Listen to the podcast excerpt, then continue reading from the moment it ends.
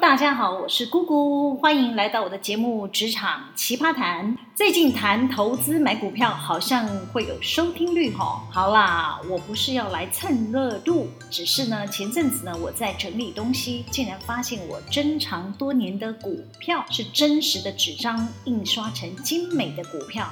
然后呢，我没有等到这家公司公开发行呢，它就宣告破产结束了。这一叠有三十张。花了我新台币三十万元认购的，名副其实可以当壁纸。哎，看到股票勾起了伤心的往事。我今天就来跟大家分享职场常见的员工认股，你参加过吗？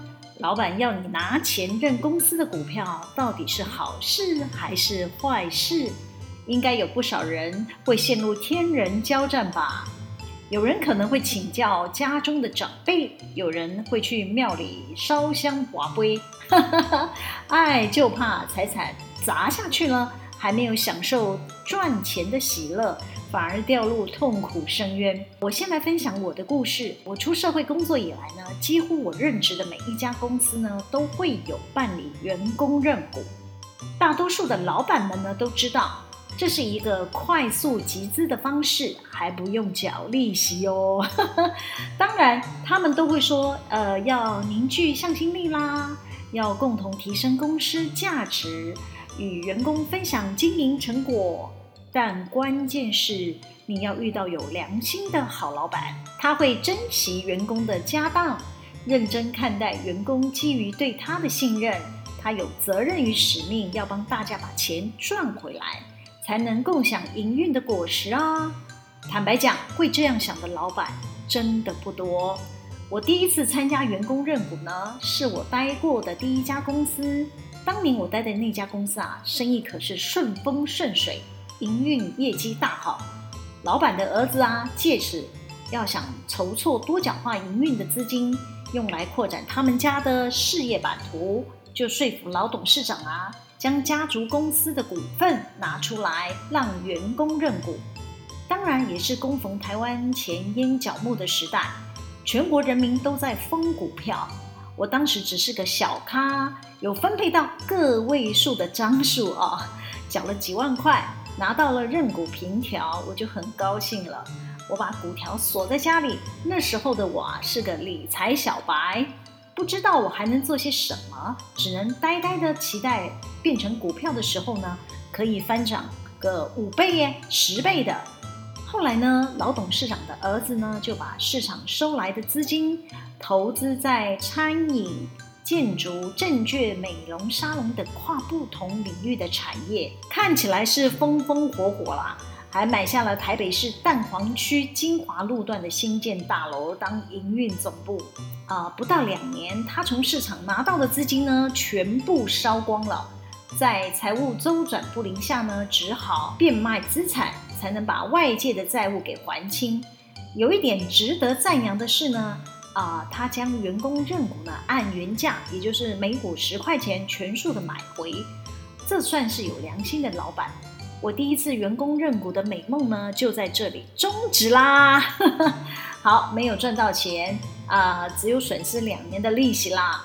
但有个意外的插曲是，呃，我看到很多的高阶主管哈，以高于认股的价格五倍、六倍，私下转让股条给外部人士哈，大赚差价。在我们这个老董事长的家族呢，以原价要买回股票的时候呢。就有很多不理性的投资人，天天来公司吵闹哦，要求要依他们投资的金额赎回股票。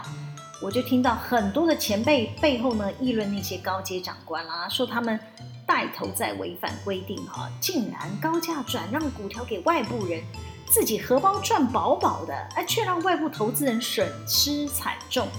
当时我年纪小啦，不明是非啦，前辈的论点呢有说服到我啦。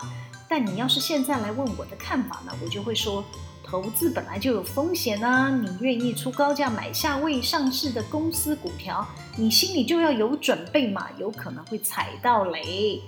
比方公司会倒闭啦，或股票交易价格崩跌啦，任何风险呢都有可能发生。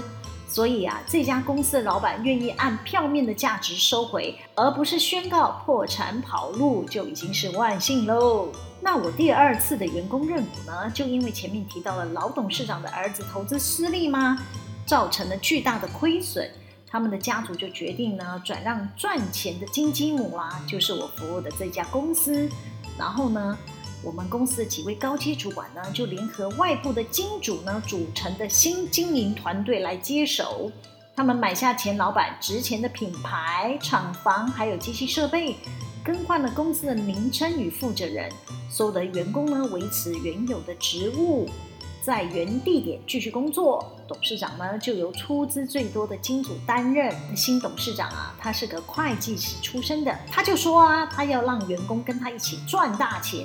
所以新的公司呢，也要公开发行股票，一来呢，可以让所有的员工参与公司的经营；二来呢，他不需要拿厂房机器去向银行抵押借款付利息啦。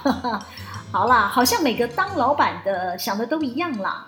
这位会计师出身的董事长啊，怕我们员工不愿意认购，也难怪大家会这么想啊。那前东家发生的事情因见不远，大家还余悸犹存哈。虽然员工没有损失，但大家还是会怕怕的。这位会计师董事长啊，就亲自办认股说明会。我们公司的员工啊，散在全台各处哈，他就配合全省跑透透，甚至呢啊，帮我们这些手头拮据的员工呢啊，找了银行开办信用贷款啊，并且大方的分配我们员工的认股张数哈。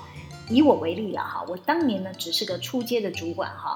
前一任老板呢，分配给我的张数是个位数啊，到这一任的董事长呢，他就给我跳到三十张哦，是不是觉得新老板比较慷慨啦？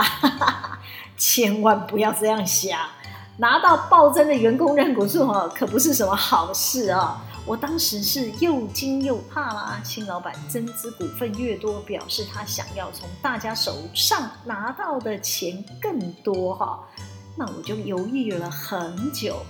在 Daylight 的最后一刻呢，为了表示对新老板的忠诚哈，我就咬牙认股啦。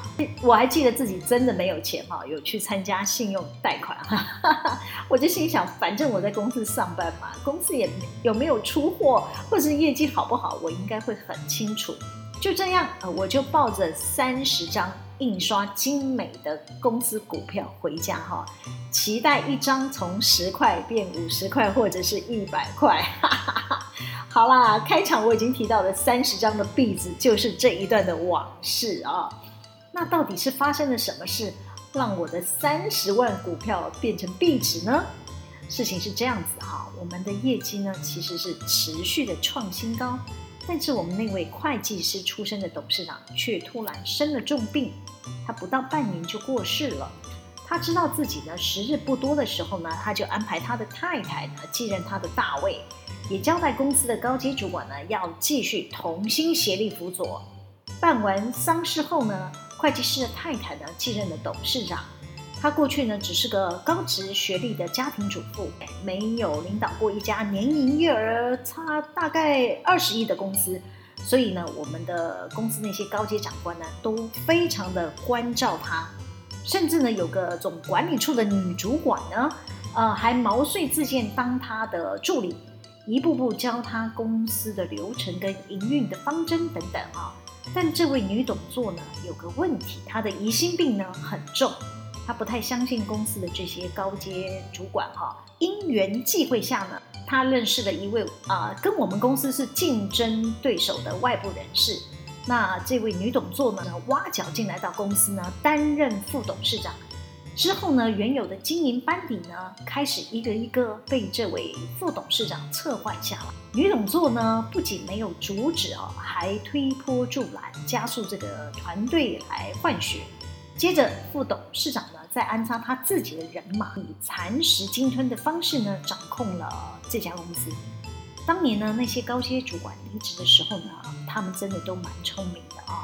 纷纷向这个女董座要求呢，要买回他们手上的持股。女董座呢，为了赶走这些老将呢，当然愿意拿钱出来。等到这些经营班底呢，逐一离开后呢，不意外，公司的销售业绩就开始滑落了哈。即便你找来有相同经验的副董人马哈啊，也因为企业文化不同哈啊，经营理念的差异，没有能力呢挽救颓势。那我是在这个公司人事分老的阶段呢，主动提离职的，因为我当年只是个小主管嘛，我不敢找董事长谈判呢、我承认啊，我我是属辣了哈，我就抱着股票继续做梦哈。我就想说，如果他能够公开发行啊，我再去市场上出脱就好了。但是这一天呢，我终究没有等到。哎，这位女董座呢，啊，竟然将一家年年营业额近二十亿的公司呢，玩到只剩下一亿啊！最后呢，以经营不善、恶性倒闭结束了。女董座跟这个副董事两个人呢，竟然从此人间蒸发哈！哎，这就是我股我的股票变成壁纸的由来。那你问我在这里学到什么呢？我会告诉你啊，当年应该要勇敢哈，请女董座买回我手上的股票。啊，所以呢，股票是不能死抱不放的哈，要停损。好，我后来呢转职到科技业啦，也参与过大大小小的员工认股啊。其实目前为止呢，就不曾再发生前面那段悲惨的状况。那最主要避免踩雷的心法呢，有三点，我可以跟大家分享一下。第一，你要观察经营者。上一集呢，我们有提到无私奉献的大老板。我刚到啊、呃、这家公司的时候呢，他们正好正在办理现金增资啊。大家在办现增的时候呢，正好呢遭遇了股灾，所以呢现增的价格高于市场的价格。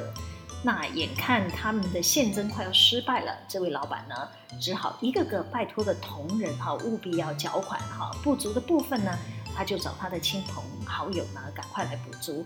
那这一次的啊、呃、员工认股呢，让我们大老板铭记于心哈。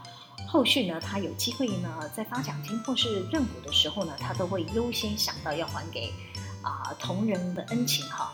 你在这样的老板带领下呢，只要他需要办理现增或员工认股哈，大家都会争相拿钱填他啊，因为大家相信，知道他不会辜负股东。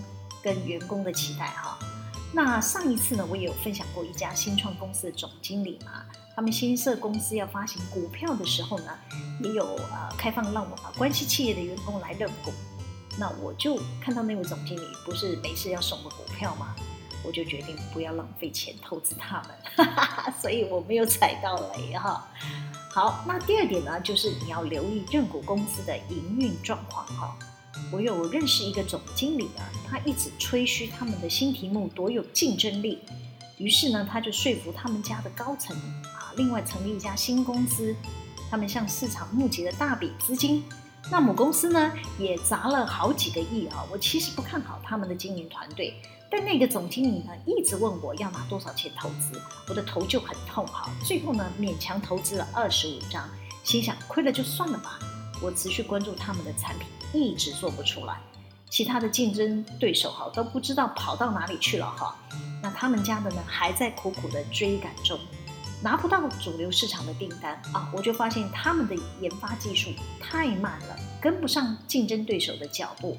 他们的总经理却一直在市场放好消息，就有不知情的买家跳进来要出高价收购。那我是被动被询问要不要割爱了，当下就毫不犹豫啊，赶快下车小赚一波。当然不出三年哈，他们公司的资金也是烧光了。有一次呢，我就碰到那个总经理，他就问我说：“哎，你有没有要参与我们的员工认股啊？”我就跟他说：“啊，我手上没有钱。”他就说啊，你可以去跟银行借哦。所以哈，不要碍于情面认股，因为他们其实一直没有突破进展。好，第三要观察重要的人员是否稳定。通常有向心力且正常运作的公司呢，其实呢，他们的关键人员都蛮稳定的。他们会以合作取代对立，关注共同的公司目标哈，以提升他们的营运为优先。所以呢，即便他们内部呃难免会有一些勾心斗角的事情呢，大家呢也都会有以公司的利益为考量哈，寻求共识来解决内部的呃争议哈。假设你要认股的这家公司，你发现他们的呃主要的关键班底开始有松动了哈，一定有什么问题在内部发生哈，可能是呃理念不合啦。或者是有外部的空降主管要进来打破他们内部的平衡，都会造成公司的内耗。